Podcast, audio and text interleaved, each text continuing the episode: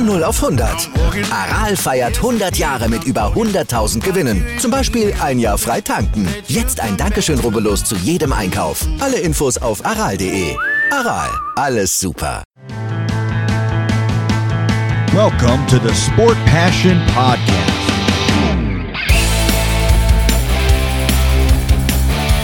And here is your host, Lars Marendorf.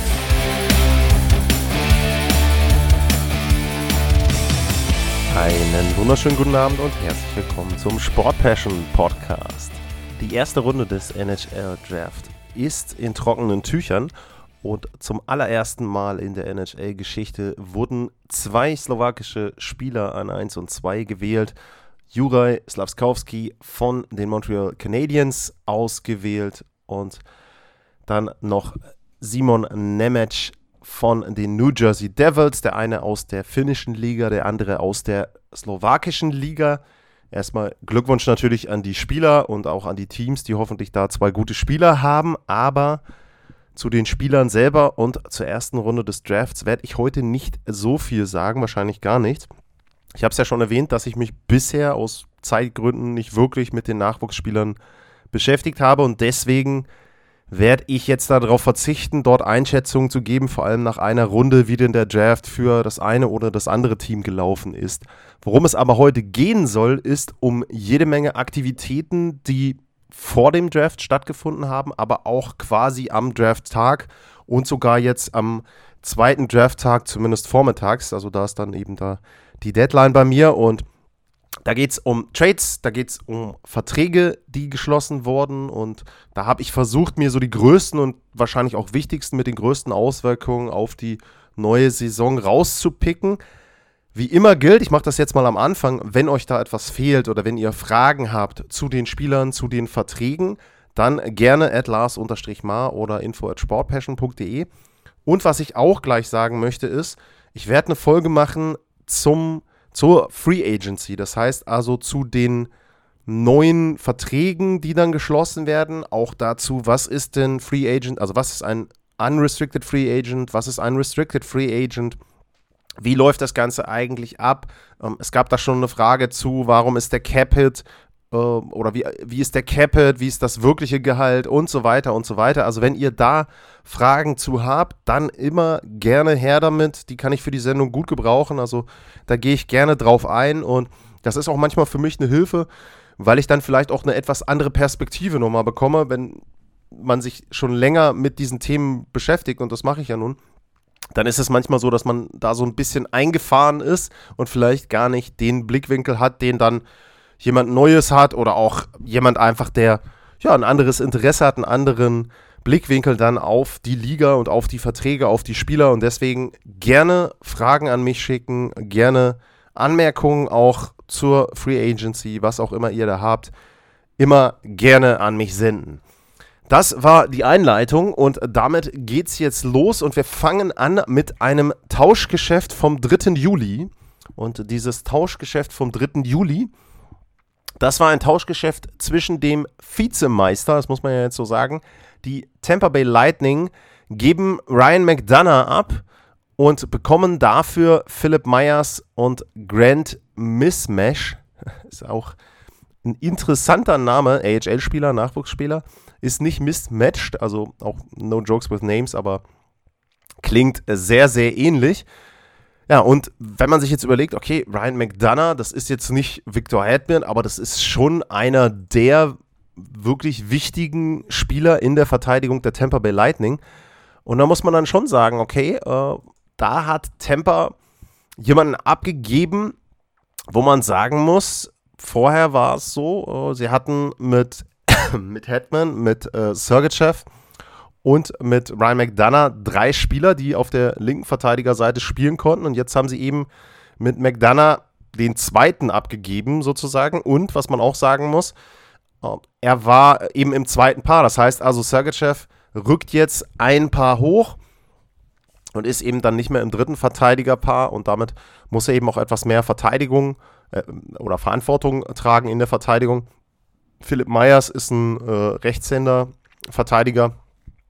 Ja, hat 2,5 Millionen Gehalt. Also der wird jetzt, sag ich mal, eher so ein Deft-Verteidiger sein und äh, wird ihnen da so ein bisschen mehr Tiefe geben. Aber letzten Endes den Jade haben die äh, Tampa Bay Lightning natürlich gemacht, weil sie Salary Cap brauchen, weil sie Platz brauchen und mit diesem Tauschgeschäft schaufeln sie 4,2 Millionen frei unterm Salary Cap. Das heißt aber nicht, dass sie so viel Platz haben, sondern tatsächlich, zumindest Stand heute, sind sie immer noch über dem Salary Cap, knapp eine Million. Also ich glaube, da müssen sie noch in irgendeiner Form einen kleineren Trade machen oder eine andere Transaktion, mit der sie dann eben unter den Salary Cap rutschen und damit eben dann die Bedingungen dort entsprechend erfüllen.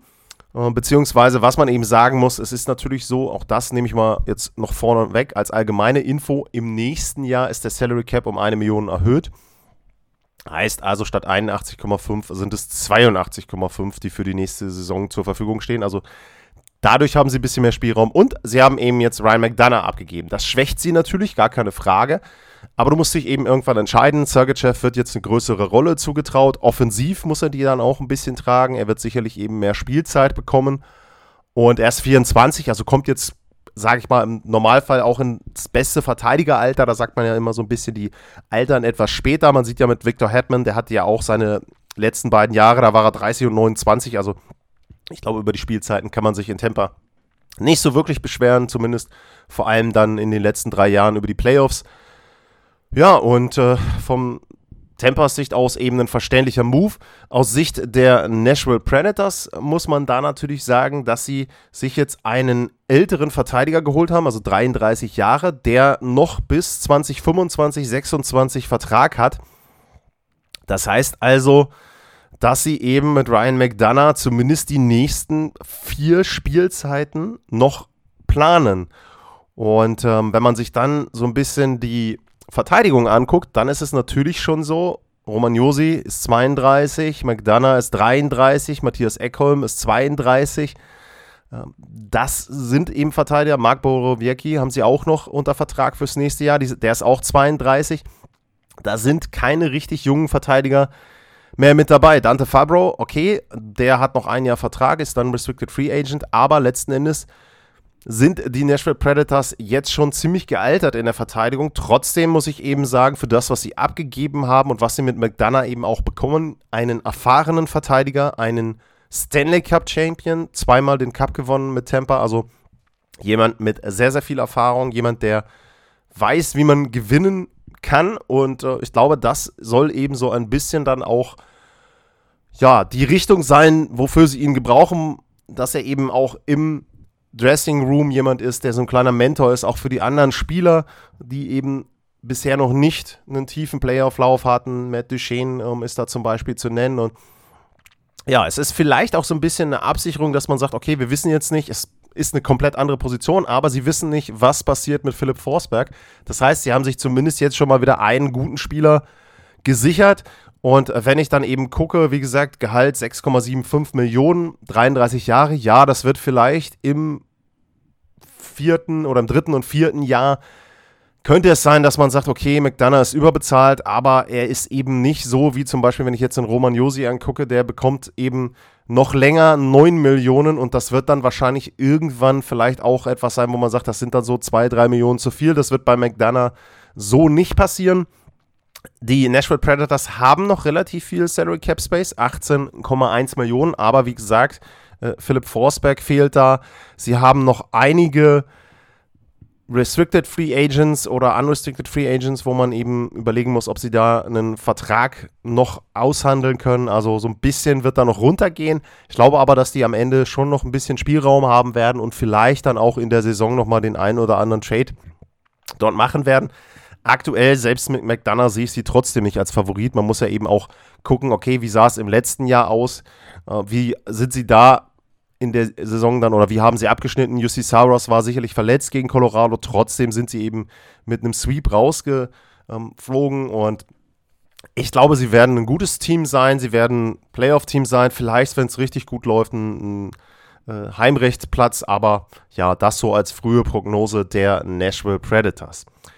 Dann gehen wir weiter auf das nächste Tauschgeschäft. Und das nächste Tauschgeschäft, das machte dann, beziehungsweise das, was ich hier einsortiert habe, also ähm, ich hoffe, dass das zeitlich auch so für euch nachvollziehbar ist. Das machten dann das nächste Tauschgeschäft die Colorado Avalanche. Und äh, zwar war es so, dass die sich von den New York Rangers Alexander Georgiev gesichert haben. Und dafür haben sie zwei Drittrunden-Picks abgegeben, einen in diesem Jahr und einen im nächsten Jahr und einen Fünftrunden-Pick, also drei Picks insgesamt. Georgiev ist noch nicht unter Vertrag, also Stand jetzt, berühmte Formulierung, ist er noch nicht unter Vertrag, aber er ist Restricted Free Agent. Und es ist so, dass Joe Sakic sich schon sehr, sehr positiv geäußert hat, dass er eben glaubt, dass Georgiev die Nummer 1 ist, dass er glaubt, dass sie dort einen guten Vertrag aushandeln können. Und was man eben einfach sagen muss, ist, Joe Sakic ist davon überzeugt, dass die Colorado Avalanche auch im nächsten Jahr mit einem guten, mit keinem sehr guten, keinem überirdischen Torhüter wieder eine Chance auf den Stanley Cup haben. Und das haben sie ja in diesem Jahr eben auch bewiesen. Darcy Kemper war in der regulären Saison wirklich gut. In den Playoffs war er so durchwachsen. Pavel Franzus ist sehr gut eingesprungen. Aber letzten Endes sind das beides natürlich keine Torhüter, wo man sagt, speziell wenn man jetzt zum Beispiel in die Finalserie guckt gegenüber Wasilewski, sagt man natürlich, Wasilewski ist der bessere Torhüter. Nur den Stanley Cup, den hat Darcy Kemper gewonnen. Und er hat nicht schlecht gespielt. Er hat ein Tor kassiert in Spiel 6. Er hat zwei Tore kassiert in Spiel 4. Also in den beiden, sage ich mal, wirklich entscheidenden Partien hat er sehr, sehr gut gespielt. Und dementsprechend würde ich persönlich sagen, ist es so, dass die Colorado Avalanche sich das leisten können. Gehaltstechnisch, äh, Georgiev hatte vorher 2,4 Millionen. Also ich würde mal schätzen, viel mehr als dreieinhalb für irgendwie drei oder zwei oder drei Jahre wird Joe Sakic da, glaube ich, nicht ausgeben wollen, denke ich. Er muss ja noch jede Menge andere Free Agents dort unter Vertrag nehmen und Deswegen glaube ich, das wird so im Bereich, ich sage jetzt mal grob zwischen drei bis vier Millionen sein. Kann mir nicht vorstellen, dass es darüber hinausgeht. Wie gesagt, ich würde eher auf dreieinhalb Millionen tippen als auf Richtung vier. Aber da schauen wir mal. Also ansonsten klar kann man jetzt sagen, sie haben wieder Draft-Picks abgegeben, Fünf-Runden-Pick, Drittrunden-Pick, alles ganz gut. Ähm, interessiert die Avalanche nicht. Die sind jetzt genau in dem Modus, in dem Tampa auch war. Vollkommen wurscht, was mit den Draft-Picks ist. Die haben in diesem Draft jetzt 2022 zwei Draft-Picks, fünfte Runde und haben sie fünfte Runde? Weiß ich gar nicht. Ich glaube, fünfte und äh, siebte Runde oder sechste und siebte Runde, also wirklich weit hinten.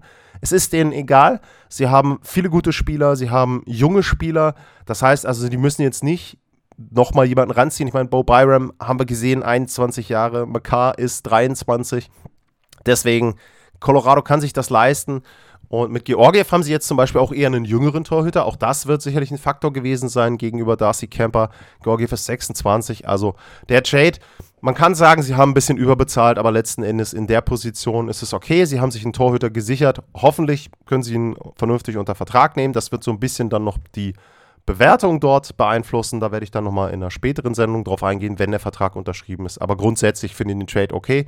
Und für New York finde ich auch okay. Drei Draftpicks für einen Torhüter, den du im Grunde gar nicht haben wolltest, weil Georgiev auch gesagt hat, oder er wollte nicht, weil Georgiev gesagt hat, äh, hinter Shesterkin komme ich eh nicht zum Spielen. Dementsprechend ja, finde ich das in Ordnung. Und zum Abschluss die Statistiken vor dieser Spielzeit. Die, diese Spielzeit war nicht gut bei Georgiev, aber die Statistiken vor dieser Spielzeit und tatsächlich auch in den beiden Spielen in den Playoffs, wo er gespielt hat, die waren gar nicht so schlecht bei Georgiev. Also da muss man dann vorsichtig sein, wie man das bewertet. Der nächste Trade, das war dann, ich sag schon mal so ein bisschen ein Blockbuster und es gab schon seit Wochen, seit Monaten Gerüchte um die Chicago Blackhawks und um Alex DeBrinket. Ihr merkt leider, ich bin ein bisschen unterm Wetter und muss leider zwischendurch immer mal was trinken. Also, kommen wir zu den Chicago Blackhawks und zu Alex DeBrinket. Und da war es so, es hatte sich schon angedeutet, dass die Alex DeBrinket zumindest mal ins Schaufenster gestellt haben. Und der Hintergrund ist natürlich klar, die Chicago Blackhawks haben jetzt nach der letzten Spielzeit gesagt, wir sind eine Mannschaft, die hat jetzt keine Chance mehr in irgendeiner Form noch einen tiefen Playoff ran zu schaffen. Kane und äh, Tace haben jetzt noch ein Jahr Vertrag. Marc-André Fleury haben wir zur Trade Deadline abgegeben. Wir haben nicht die Spieler, um in den nächsten Jahren wirklich konkurrenzfähig zu sein. Wir werden sowieso schlecht sein. Und dann war die Argumentation aus Sicht der Blackhawks, okay, dann geben wir eben Alex Brinket ab und holen uns dafür ein paar Draft-Picks. So. Sie haben bekommen einen Erstrunden-Pick von Ottawa, Nummer 7, einen Zweitrunden-Pick von Ottawa, Nummer 39 in dieser Spielzeit und einen Drittrunden-Pick nächstes Jahr. Und sie geben Alex de Brinket ab. Der hat noch ein Jahr Vertrag, 6,4 Millionen. Der ist 24 Jahre alt und ist nach der nächsten Spielzeit Restricted Free Agent. Das heißt also, er darf nicht einfach wechseln, sondern die Ottawa Senators könnten einen neuen Vertrag mit ihm aushandeln oder aber sie ziehen die sogenannte Qualifying Offer. Die liegt bei 9 Millionen bei The Brinket. Das heißt also, wenn sie dieses Jahr 6,4 Millionen ausgeben, nächstes Jahr 9 Millionen, dann hätten sie The Brinket mindestens für zwei Spielzeiten unter Vertrag. Die Idee wird aber sein, aus Sicht der Senators, ihn natürlich länger unter Vertrag zu nehmen. Und wenn man dann eben guckt, was sie auch für Spieler haben, wenn man sich dann eben anguckt mit einem Stützle, wenn man da auch schaut, wen sie, wen sie eben alles dann schon an anderen Spielern auch haben. Es ist ja wirklich so, dass Ottawa einen guten, jungen Kern hat an Spielern und in den Kern, finde ich, passt eben ein Alex de Brinket wirklich, wirklich gut rein. Also da muss man echt sagen, die Ottawa Senators sind, nachdem sie ja lange Zeit so ein bisschen immer eine Lachnummer waren, jetzt wieder eine Mannschaft, wo man zumindest mal hingucken kann. Wie gesagt, Brady Kachuk, De Brinket, äh, Drake Batherson, Connor Brown. Ähm, es war auch 28 jetzt schon, aber ansonsten eben Stütze mit 20. Also wenn man da eben durchliest, ne, 22, 24, 24, ähm, dann hinten wieder 25, 20, 22. Auch in der Verteidigung Thomas Chabot 25 also da ist es auch so, die haben einen guten, jungen Kern, vor allem was Stürmer betrifft. Ähm, die haben immer noch Salary Cap Space, also 20 Millionen haben sie noch. Und sie haben noch Matt Murray, den sie unbedingt loswerden wollen. Und wo sie dann vielleicht auch gucken wollen, würde ich mal persönlich sagen, dass sie vielleicht nochmal einen Verteidiger holen. Oder eben dann sich eben für die Tiefe noch zwei, drei andere Spieler holen. Also Ottawa Senators würde ich mir auf den Zettel schreiben. Nächsten Jahre werden die, glaube ich, ein aufregendes Team und eine Mannschaft, die dann auch in die Playoffs kommen will. Die wollen den nächsten Schritt gehen und wieder zurückzukommen zu Alex de Brinket, der ist genau der richtige Spieler dafür. Also ein guter Trade aus Sicht von Ottawa, dass sie da Draftpicks abgegeben haben. Ja, okay, sie sind jetzt eben in einem anderen Zeitpunkt ihres Lebenszyklus als Verein, sage ich jetzt mal so. Ähm, und da ist es eben so, sie brauchen die Draftpicks jetzt nicht mehr. Sie haben gute junge Spieler, die wollen sie jetzt weiterentwickeln und die sollen eben jetzt endlich mal dann in Richtung Playoffs kommen. De Brinket, der hat schon zweimal 40 Tore oder mehr erzielt. Und da muss ich eben sagen, wenn wir jetzt zurückkommen aus Sicht der Chicago Blackhawks, natürlich ist es so, sie wollen tanken, gar keine Frage. Nur, die Chance auf den Nummer 1 Draft-Pick im nächsten Jahr, die ist immer noch dann bei 18,5 Prozent, wenn du das schlechteste Team bist. Das heißt, die Chance ist gar nicht so groß, dass du diesen Draft-Pick bekommst. Und da finde ich es schon so, man hätte auch sonst nicht viel von den Chicago Blackhawks erwartet, aber Alex DeBrinket hat nicht gesagt, er will weg, er hat gesagt, er will da bleiben. Vielleicht hätte man mit ihm verlängern können. Ich habe es gesagt, er ist 24. Wenn du dem einen 5, 6, 7 Jahresvertrag anbietest und dafür ein gutes Gehalt bezahlst, keine Ahnung, ich sage jetzt mal 7, 7,5, vielleicht 8, dann hast du, wenn du in 4, 5, 6 Jahren deine Nachwuchsspieler dabei hast, die so langsam rangeführt werden, jemanden, der erfahren ist, jemanden, der sich etabliert hat in der Liga, der häufig Tore geschossen hat und der so ein bisschen dann auch so ein Brückenglied ist und der vielleicht dann auch irgendwann so eine Geschichte wird, okay, wenn die anderen Spieler, die dann kommen, hoffentlich für die Blackhawks, irgendwann so gut sind, dass sie mal in die Playoffs kommen, dann könnte man ja sagen, okay, dann ist er so eine Feel-Good-Story, dass wir wollen jetzt für The Brinket einen Cup gewinnen, wir wollen mit dem jetzt richtig erfolgreich sein. Das haben die Chicago Blackhawks eben jetzt verschwendet. Und man muss natürlich eine Sache sagen: klar, jetzt kann man argumentieren, na gut, dann zahlst du nächstes Jahr 9 Millionen und der ist weg. Ja, gut, äh, ich habe über den Seth Jones Trade und auch über den Vertrag geredet, als er stattgefunden hat. Ich finde den Vertrag zu hoch. Und das ist zum Beispiel das eigentliche Problem, dass sie im letzten Jahr für Seth Jones einen Vertrag abgeschlossen haben, der für mich ein, zwei Millionen zu hoch ist. Und letzten Endes ist das eher das Problem und nicht dass Alex DeBrinket nächstes Jahr vielleicht dann mit einer Qualifying Offer 9 gehabt hätte. Wie gesagt, er wollte wohl in Chicago bleiben. Ja, und jetzt ist die große Frage, was passiert mit Kane und Toes? Um, ähm, die haben natürlich noch ein Jahr Vertrag. Das werden ganz heiße Kandidaten sein zur Trade Deadline. Und da werden die Blackhawks sicherlich dann versuchen, sie abzugeben und da auch nochmal irgendwie was für zu bekommen. Bei Kane gab es die letzten Jahre schon ein paar Gerüchte und Ich glaube, die Blackhawk-Fans müssen sich auf ein paar dunkle, dunkle Jahre einstellen. Ähm, sie haben darüber hinaus, ich weiß gar nicht, ich glaube, den Trade habe ich nicht mit dabei.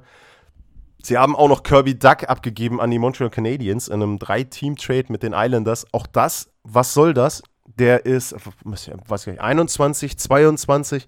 Ähm, warum behalte ich den nicht und gucke mal, wie sich der entwickelt? Den habe ich ja auch noch kostengünstig die nächsten Jahre. Das heißt, der kann ja gar nicht wechseln, selbst wenn er will. Und ich muss echt sagen, die Entscheidung, also die Seth Jones-Entscheidung, das war noch eine Entscheidung vom alten Management in Chicago.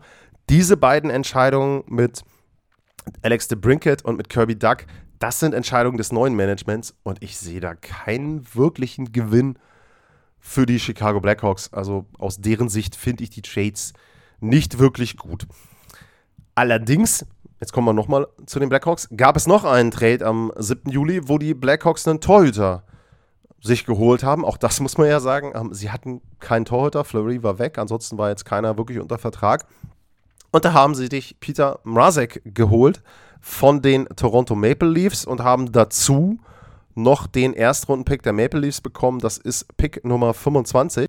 Zu dem Trade würde ich sagen, ist okay für die Blackhawks weiß ich nicht, Note 2, 2 bis 3, dass man sagt, okay, sie haben jetzt einen Torhüter, einen NHL-Torhüter. Mrazek war furchtbar im letzten Jahr bei den Maple Leafs. Also der war nur in Carolina wirklich gut und da hat man vielleicht gesehen, das liegt am System, denn der ehemalige Maple Leafs Goalie Anderson, der war gut in Carolina. Also könnte es auch daran liegen, dass die Carolina Hurricanes sehr torhüterfreundlich spielen. Auf jeden Fall ist es so, Mrazek hat ein Gehalt von 3,8 Millionen. Das haben die Chicago Blackhawks jetzt auch aufgenommen. Also auch da sieht man dann wieder, ja, okay, den holen sie sich für 3,8, aber für The Brinket wollen sie halt kein Geld ausgeben. Na gut, egal. Also Erstrunden-Pick und einen NHL-Torhüter finde ich okay. Äh, sie geben noch einen Zweitrunden-Pick ab in diesem Jahr. Hm, weiß ich nicht. Aus Sicht der Maple Leafs, wenn man jetzt sagt, äh, nur, wenn man erstmal nur die Picks betrachtet, Nummer 25 gegen 38 ist jetzt auch nicht viel schlechter in einem NHL-Draft, also um 13 Positionen da zu rutschen. Ich sage jetzt mal so, die Qualität des Spielers wird ähnlich sein, würde ich behaupten. Und ansonsten ging es natürlich bei den Maple Leafs einzig und allein darum, Gehalt zu sparen. Mrazek, wie gesagt, war ganz, ganz schlecht im letzten Jahr und sie wollten ihn loswerden.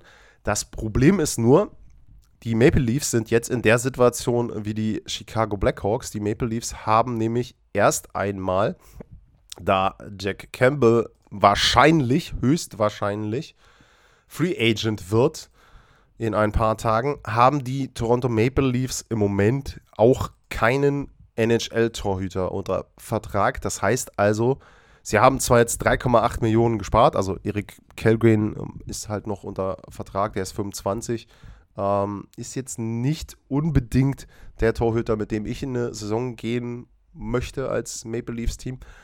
Und äh, ja, es fehlt ihnen jetzt ein Torhüter. Sie haben jetzt etwas mehr Platz unterm Salary Cap. 10,2 Millionen sind es aktuell.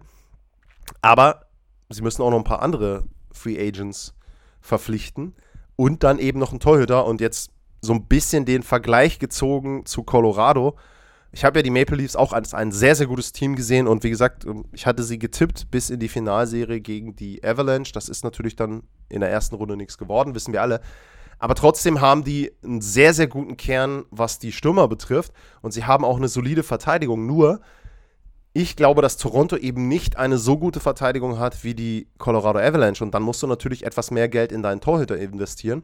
Und wenn ich jetzt gucke, äh, Georgiev ist weg. Wir kommen nachher noch zu zwei anderen Torhütern. Campbell ist im Moment auch noch nicht unter Vertrag. Der Markt ist dieses Jahr extrem dünn, extrem dünn für Torhüter. Es gibt kaum Torhüter, die in irgendeiner Form unter Vertrag genommen werden können oder eben dann getauscht werden können. Also getauscht werden gibt es schon einige, aber dafür musst du natürlich dann was abgeben. Also das wird sehr schwierig, glaube ich, für die Toronto Maple Leafs, da jemanden aus dem Hut zu zaubern.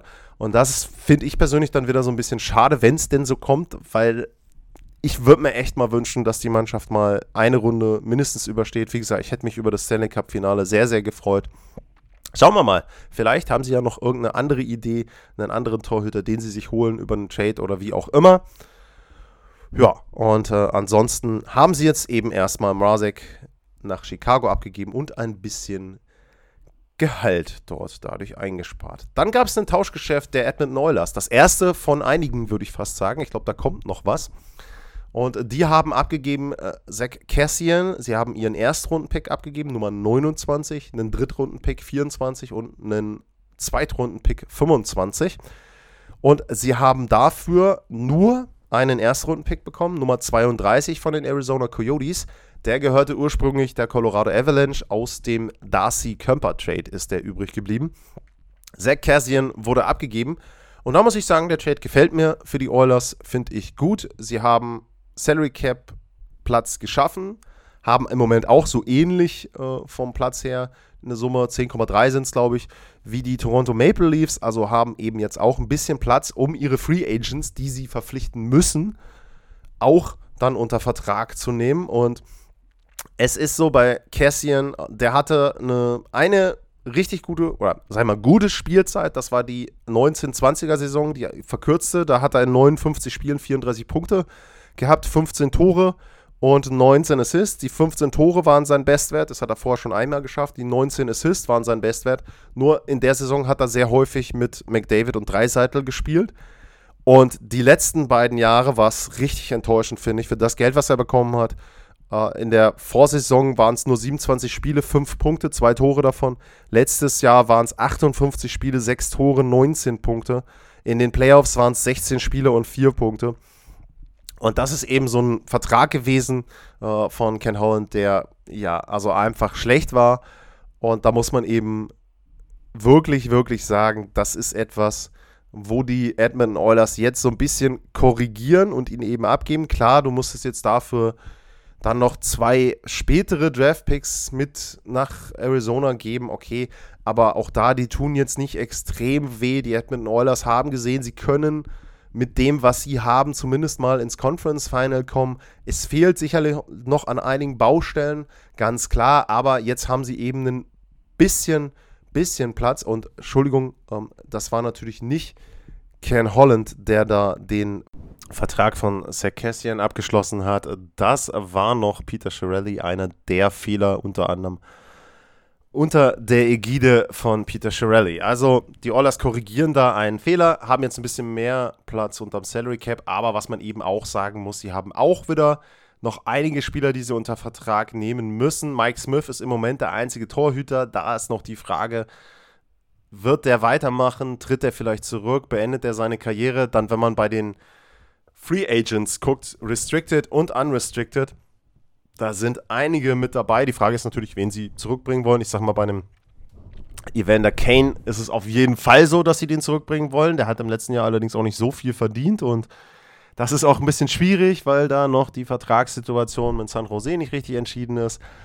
Und ansonsten haben sie noch äh, Jesse Puljavi, ähm, Kyler Yamamoto, Ryan McLeod als Restricted Free Agent, Josh Archibald, ähm, Derek Brassard und so weiter und so weiter. Sie haben einige Free Agents noch und da ist es eben so, da bin ich gespannt, wie sie mit diesen 10,3 Millionen das Ganze schaffen wollen. Puljavi ist ja derjenige, wo man immer wieder hört, okay, den wollen sie abgeben.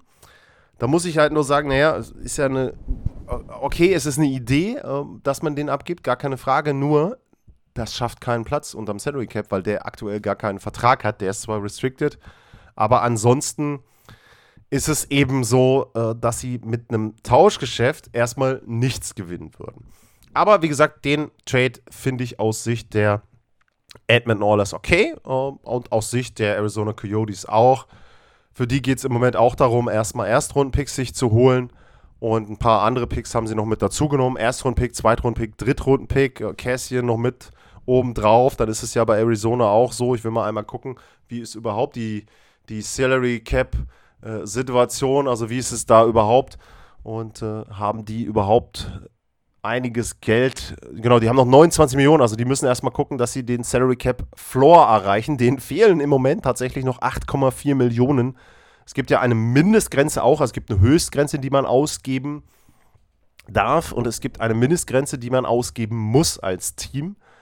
Und diese Mindestgrenze, die haben die Coyotes im Moment noch nicht erreicht. Also da muss man eben noch gucken. Die haben noch jede Menge Kohle. Phil Kessel ist da Free Agent, wobei ich glaube, der würde gerne eher woanders spielen. Aber da muss man eben auch abwarten, wie sieht es bei den Coyotes aus. Der Trade aber auch, finde ich, aus Sicht von Arizona sinnvoll. Damit sind wir durch, was Tauschgeschäfte betrifft, wobei das stimmt so nicht ganz. Ich werde nämlich einmal hier nochmal zurückgehen. Es gab ein Tauschgeschäft, ein ganz, ganz aktuelles.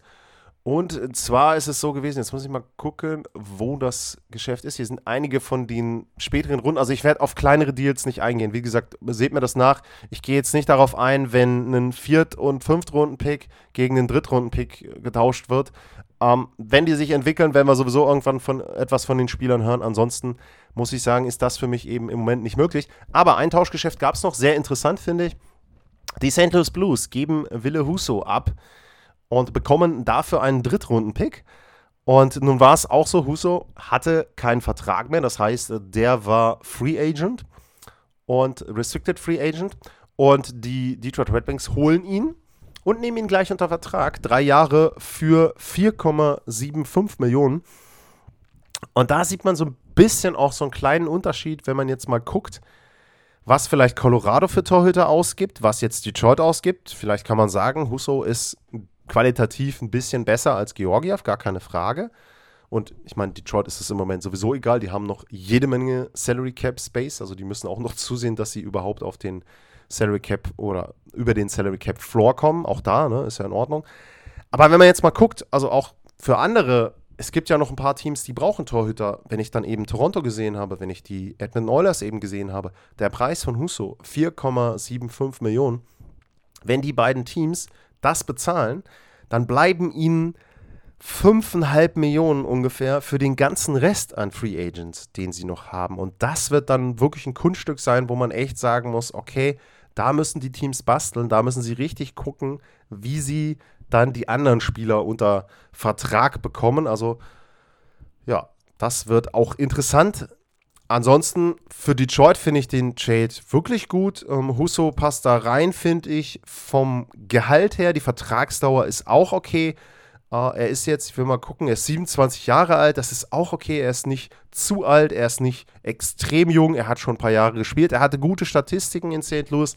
Klar, die Playoffs sind nicht megamäßig gut gelaufen, aber es war dann eben auch so, dass sie mit der Avalanche einen sehr, sehr guten Gegner hatten, dann in der Runde, wo er gespielt hat.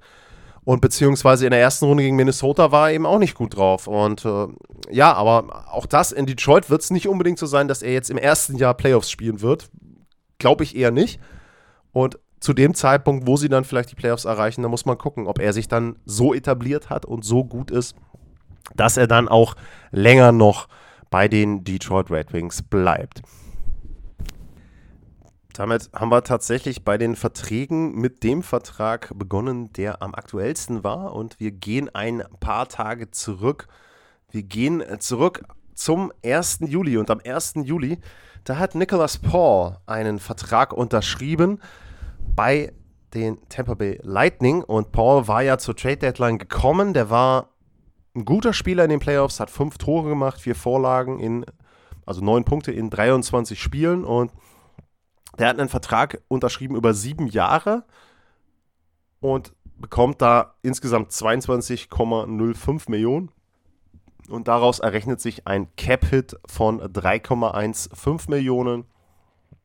Und den Vertrag finde ich persönlich in Ordnung. Den finde ich in Ordnung für beide, beide Parteien, nicht beide Spieler, sondern für beide Parteien. Paul hat Sicherheit über sieben Jahre, bekommt da eben entsprechend ähm, dort ja, sein Geld und er hat auch eine No-Trade-Clause. Da muss ich mal gucken, was er denn da für eine No-Trade-Clause hat. Ob die wirklich voll ist oder ob das noch eine eingeschränkte ist. Aber wir machen mal weiter. Aus Sicht von Tampa Bay finde ich den Deal eben auch gut. Du hast über sieben Jahre jemanden für die dritte, vierte Reihe, vielleicht mal, wenn es blöd läuft oder wenn jemand verletzt ist, für die zweite Reihe die geholt. Also ich finde das einen guten Vertrag. Der passt gut rein. Der passt vom Alter her gut rein mit 27. Und da muss ich eben sagen, haben sie frühzeitig dort auch Nägel mit Köpfen gemacht, auch einen langen Vertrag abgeschlossen. Und ja, also ich kann an dem Vertrag nicht wirklich was Schlechtes finden. Was man sagen muss ist, und das hatten wir ja vorhin schon besprochen, der Vertrag hat dann auch dazu geführt, dass Ryan McDonough getradet wurde. Also sie mussten irgendwie Platz schaffen und McDonough war dann eben derjenige, Odd Man Out, äh, sagt man dann so in den USA. Also das war derjenige, der dann über war. Irgendeinen mussten sie nehmen. Und dann hatten sie sich eben für Ryan McDonough entschieden. Und Nicolas Paul finde ich persönlich gut. Ist ein Spieler, der hat ihnen geholfen, der weiß auch, was da passiert in Tampa Bay, hat jetzt die letzten Jahre in Ottawa gespielt. Klar, ich habe es vorhin erwähnt, Ottawa ist jetzt besser, aber wenn du in Tampa spielst und vielleicht auch in den nächsten zwei, drei Jahren durchaus nochmal die Chance hast, einen Stanley Cup zu gewinnen, glaube ich, kannst du nicht viel falsch machen. Und äh, die Ortschaft, sage ich mal, die Gegend drumherum ist ja auch nicht die schlechteste. Und deswegen äh, ja, ist das, denke ich, schon okay. Und die No-Trade-Clause ist tatsächlich komplett. Also, ja, finde ich schon Respekt, dass man so einem Spieler da eine No-Trade-Clause gegeben hat. Es geht weiter. Die Vancouver Canucks haben äh, Brock Besser einen neuen Vertrag gegeben. Auch das am 1. Juli. Und der Vertrag läuft über drei Jahre und 19,95. Das macht 6,65 Millionen pro Spielzeit.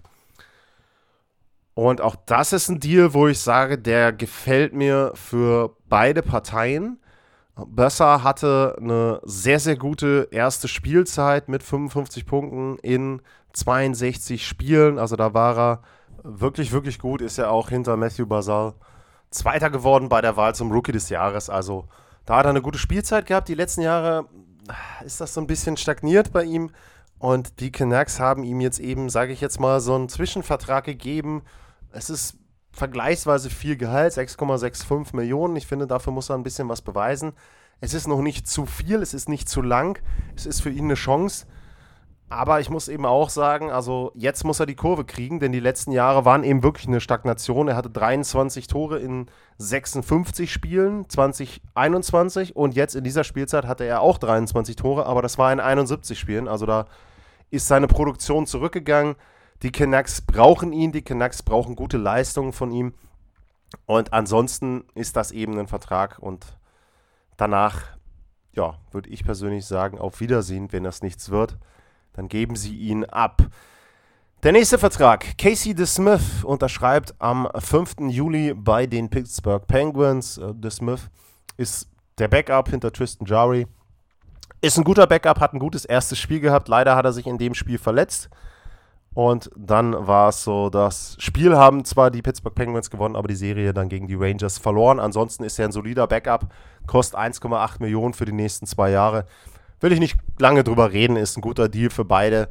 Backup für das Geld bekommen, finde ich okay für die Pittsburgh Penguins. Ähnliches gilt für den nächsten Deal. Auch da will ich nicht wirklich lange drüber reden. Andrew Cogliano unterschreibt für 1,25 Millionen bei der Colorado Avalanche. Er ist ja zur Trade Deadline auch gekommen. Und da muss man eben ganz klar sagen, er war sehr, sehr beliebt in Colorado. Er war jemand, der hat vor dem Spiel 6 nochmal ein Players-Only-Meeting anberaumt. Er hat da nochmal eine Rede gehalten. Da sollen manche Tränen in den Augen gehabt haben. Also, er ist ein Führungsspieler, definitiv. Er ist jemand, den du brauchst. Er ist ein Grinder. Er ist ja auch nach knapp einer Woche, ein bisschen mehr als eine Woche nach dem Fingerbruch wiedergekommen. Also, jemand, der da auch wieder diese ja, teilweise finde ich falsch gepriesenen heroische Leistungen äh, anbietet, aber generell er ist einfach ein Spieler, den brauchst du für einen Stanley Cup, Führungsspieler und ja, 1,25 Millionen ist okay als Gehalt. Er ist natürlich ein älterer Spieler, aber wie gesagt, die Fs wissen, was sie äh, an ihm haben und dementsprechend den Deal finde ich gut. Und da braucht man nicht groß äh, drüber reden. Nächster Vertrag, das ist der von Chris Letang. Wir sind wieder zurück bei den Pittsburgh Penguins. Der unterschreibt nochmal für sechs Jahre und 36,6 Millionen. Am 7. Juli war das der Fall. Und das sind 6,1 Millionen pro Jahr. Und der Deal ist im Grunde, sage ich jetzt mal, quasi erwartbar gewesen. Also die Pittsburgh Penguins wollten ja gerne ihn ein Leben lang als Penguin haben. Also das, so haben sie es, glaube ich, auch getwittert nach der Vertragsverlängerung, dass sie ihn jetzt eben dort quasi als äh, ein Leben lang Penguin haben. Und ja, er ist 35 Jahre. Also ich sage jetzt mal so, in zwei bis vier Jahren ist das jede Menge Geld für einen dann 37, 38 und noch älteren Spieler. Aber letzten Endes, äh, du wolltest, dass er seine gesamte Karriere bei den Pittsburgh Penguins verbringt als Verein und dementsprechend musst du dann auch das Geld in die Hand nehmen. Ist es jetzt nicht extrem viel? Ich finde es noch okay. Es hätte ein bisschen weniger sein können, meiner Meinung nach. Sie haben den Deal auch so gestaltet, dass sie am Anfang ein bisschen mehr bezahlen als in den letzten Jahren, also an realem Geld. Da kommen wir dann in der Free Agency-Folge noch zu. Ja, und ansonsten, wie gesagt, das Geld musst du in die Hand nehmen. Du musst auch ein Signal senden, auch an andere. Wenn man bei den Pittsburgh Penguins respektiert ist, dann ist es eben so, dass sie da entsprechend dann auch dich bezahlen und idealerweise dann deine ganze Karriere da behalten. Er hat in den letzten beiden Jahren eine Modified No Trade Clause, also da wird es dann so sein, dass er dann eben entsprechend äh, vielleicht dann irgendwann wechselt, der Vertrag wechselt oder was auch immer, irgendein Konstrukt. Aber auf dem Papier scheint es so zu sein, dass er seine Karriere erstmal bei den Pittsburgh Penguins beendet. Und das finde ich persönlich auch gut so. Der nächste Vertrag ist mit einem Spieler, der war schon mal in Pittsburgh und der hat in Pittsburgh dreimal den Stanley Cup gewonnen. Die Rede ist von Marc-André Fleury. Der war ja zur Trade Deadline von den Chicago Blackhawks, die hatte ich vorhin schon erwähnt, zu den Minnesota Wild abgegeben worden. Da gab es dann die, ich sag jetzt mal, etwas komische Situation, dass Cam Talbot danach richtig heiß gelaufen ist. Und in den Playoffs spielte dann aber irgendwie doch Marc-André Fleury erstmal. Und als es zu spät war, kam Cam Talbot und hat dann gegen die St. Louis Blues die Serie auch nicht mehr retten können, wenn ich es mal ein bisschen überspitzt ausdrücke. Und es gab jede Menge Gerüchte um Marc-André Fleury. Es gab Gerüchte, dass er vielleicht zu den Colorado Avalanche oder zu Colorado Avalanche geht. Die Washington Capitals standen mal mit drin, die Toronto Maple Leafs waren in der Verlosung. Es gab die Edmonton Oilers waren auch ein Team, also im Grunde alle Teams, die einen Torhüter brauchten, da wurde Marc-André Fleury irgendwie mal gehandelt. Letzten Endes entscheidet er sich für zwei Jahre in Minnesota zu bleiben. Er hat das, glaube ich, so ausgedrückt, dass er nochmal gewinnen möchte und so weiter. Hm, weiß ich nicht. Also ich glaube nicht, dass die Minnesota Wild in den nächsten beiden Jahren ein richtiger Kandidat auf den Stanley Cup sind. Die sind sicherlich ein gutes Team, aber sie haben jetzt Fleury unter Vertrag genommen, okay. Sie haben aber Kevin Fiala zum Beispiel abgegeben und wenn ich jetzt noch mal gucke, ich will mal einmal auf deren Salary Cap Situation schauen. Ich kann jetzt nicht sagen, dass ich unterm Strich sagen würde, jo, die Minnesota Wild, die sind jetzt besser als im letzten Jahr, nachdem sie jetzt Kevin Fiala abgegeben haben. Die sind, wie gesagt, sind ein gutes Team. Die sind auch ein Team, das so wie im letzten Jahr um die um das Heimrecht in der ersten Runde mitspielen kann. Ansonsten glaube ich aber nicht, dass sie um den Titel mitspielen können in der Division. Da sehe ich die Avalanche, da sehe ich die St. Louis Blues auch noch ein bisschen weiter vorne. Gegen die haben sie zum Beispiel auch verloren, also nicht umsonst haben sie gegen die verloren. Und da muss man eben gucken auf der, ja, ansonsten war es aber so, er wollte eben, Fleury wollte einen Zweijahresvertrag, den hat er da jetzt bekommen, möchte natürlich auch nicht, dass seine Kinder immer umziehen. Und ähm, ja, das Torhüter-Tandem ist eben auch, muss man auch sagen, bei den ähm, Minnesota Wild ist 35 Cam Talbot und 37 Marc-André Fleury. Hm. Also ist jetzt auch nicht das Jüngste. Dazu haben sie jetzt das Problem, dass in den nächsten drei Jahren die Buyouts von Zach Parisi und Ryan Suter schweineteuer, muss man wirklich so sagen, schweineteuer werden. Also die zahlen nächstes Jahr 12,7 Millionen und in den Spielzeiten 2023, 24 und 2024, 25 pro Jahr 14,7 Millionen für zwei Spieler, die nicht bei ihnen spielen. Der eine ist bei den Islanders gewesen, ich weiß gar nicht, ob der noch Vertrag hat, Parisi, und äh, Ryan Suter spielt in Dallas. Also nur noch mal, für die geben sie 12,7, 14,7 und 14,7 aus. Und da weiß ich halt nicht, da ist nicht wirklich Spielraum. 1,4 Millionen haben sie im Moment noch unterm Salary Cap. Ja, gutes Team, Titelkandidat für mich eher nicht. Und dann schauen wir mal, was man noch an Verträgen haben. Nee, das war's tatsächlich. Ja, damit bin ich durch. Zumindest mit den Verträgen und mit den Tauschgeschäften, die bis zum Zeitpunkt jetzt absolviert wurden. Also zweite Draft-Tag irgendwo in der, weiß ich nicht, dritten Runde oder so, dritten, vierten Runde ist gerade die, der Draft. Wie gesagt, ich kann zu den Nachwuchsspielern im Moment nicht so viel sagen.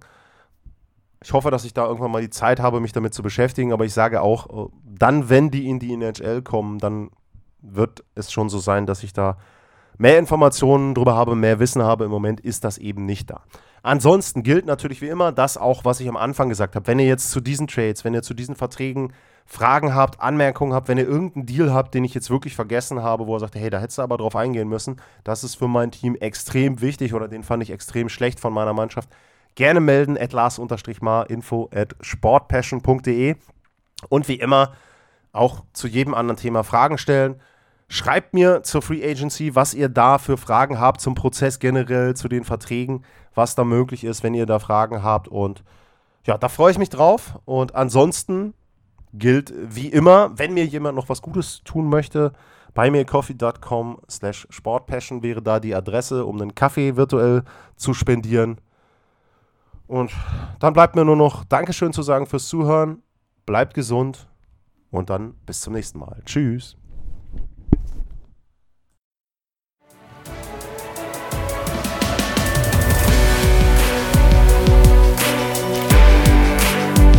Sportliche Grüße. Das war's, euer Lars.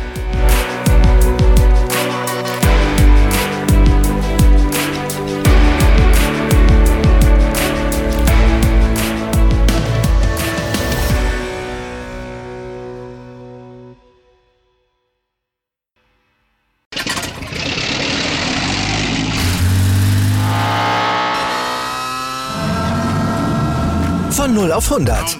Aral feiert 100 Jahre mit über 100.000 Gewinnen. Zum Beispiel ein Jahr frei tanken. Jetzt ein Dankeschön, rubbellos zu jedem Einkauf. Alle Infos auf aral.de.